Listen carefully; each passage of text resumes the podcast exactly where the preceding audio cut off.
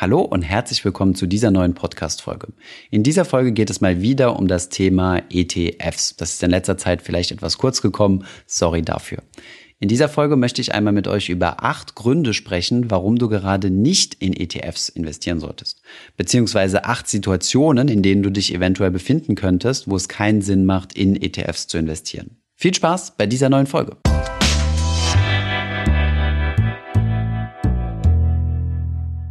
Hi, mein Name ist Thomas von Finanzfluss und im heutigen Video haben wir einmal acht Gründe ausgearbeitet, bei denen es keinen Sinn macht, in ETFs zu investieren. Legen wir direkt los mit dem ersten Grund. Wenn du nämlich ETFs nicht verstehst. Es gibt einen Grundsatz beim Investieren, der lautet, investiere nur in Dinge, die du verstehst. Das gilt sowohl für Aktien als auch für irgendwelche komplizierten Zockerderivate, mit denen du spekulieren oder traden kannst. Selbst aktive Börsenlegenden wie Warren Buffett würden nur in Firmen investieren, bei denen sie 100% verstehen, was dahinter steckt und wie das Geschäftsmodell ist.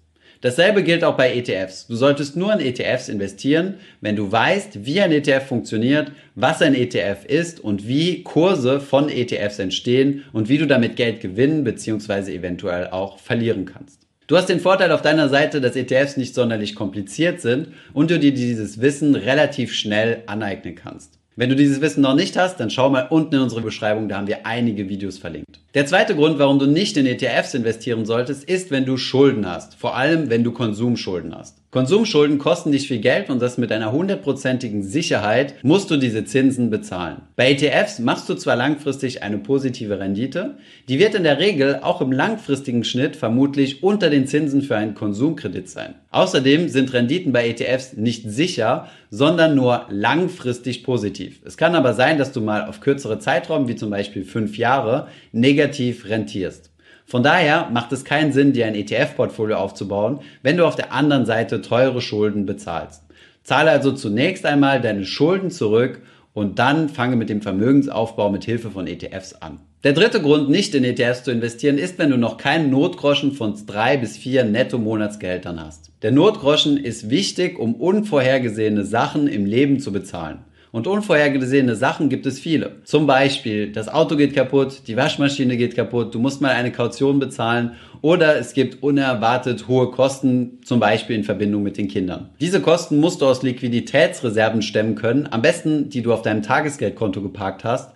Und dieses Geld hat nichts in ETFs verloren. Du bekommst hierauf zwar keine Zinsen, das ist aber auch nicht das Ziel. Der vierte Grund, nicht in ETFs zu investieren, ist, wenn du übertrieben risikoavers bist. Das hat meistens was mit deiner finanziellen Bildung zu tun oder auch deinem Verständnis für ETFs. Wenn es so ist, dass du erstmal einen kleinen Betrag in ETFs investierst und dann Schnappatmung und schlechte Schlaf bekommst, wenn die Börsenkurse mal etwas einbrechen und mit etwas meine ich zum Beispiel 5, 8 oder sogar 10 Prozent, dann sind ETFs vielleicht noch nicht die richtige Wahl für dich. Außerdem solltest du dir auch über dein Mischverhältnis Gedanken machen. Wie mischst du deinen risikobehafteten Teil, also deine ETFs, mit dem risikofreien Teil, nämlich zum Beispiel Geldanlage auf dem Festgeldkonto. Mach dir bewusst, dass Rendite von Risiko kommt und beide ein unzertrennbares Paar sind. Von daher sind Schwankungen bei der Geldanlage in Aktien über ETFs völlig normal.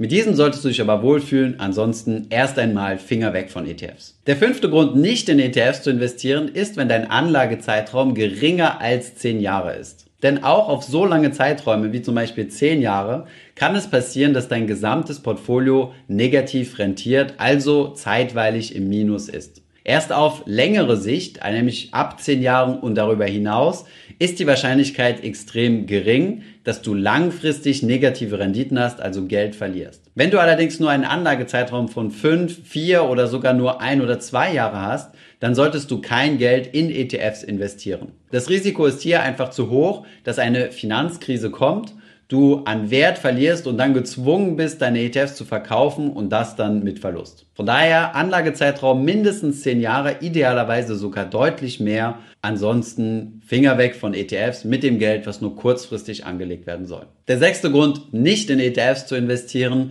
ist es, wenn du planst, ein Eigenheim zu kaufen oder zu bauen. Zur Finanzierung deines Eigenheims wirst du zwangsläufig einen gewissen Anteil an Eigenkapital mitbringen müssen.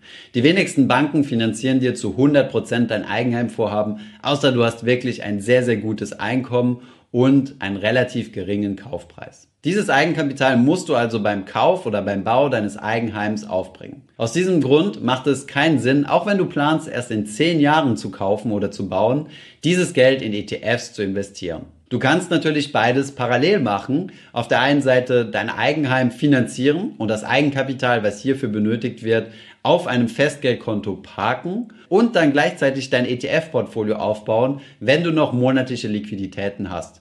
Das Geld, was für das Eigenheim vorgesehen ist, solltest du aber nicht in ETFs investieren. Der siebte Grund, nicht in ETFs zu investieren, ist, wenn du ETFs nicht zur passiven Geldanlage nutzt, sondern damit zocken möchtest. John Bogle, der Gründer von Vanguard, einem der ersten Indexfondsanbieter der Welt, also den ersten passiven Fonds, war kein großer Fan von ETFs. Das ist erstaunlich, da ETFs ein passives Produkt sind, genau wie die Fonds, die er ins Leben gerufen hat.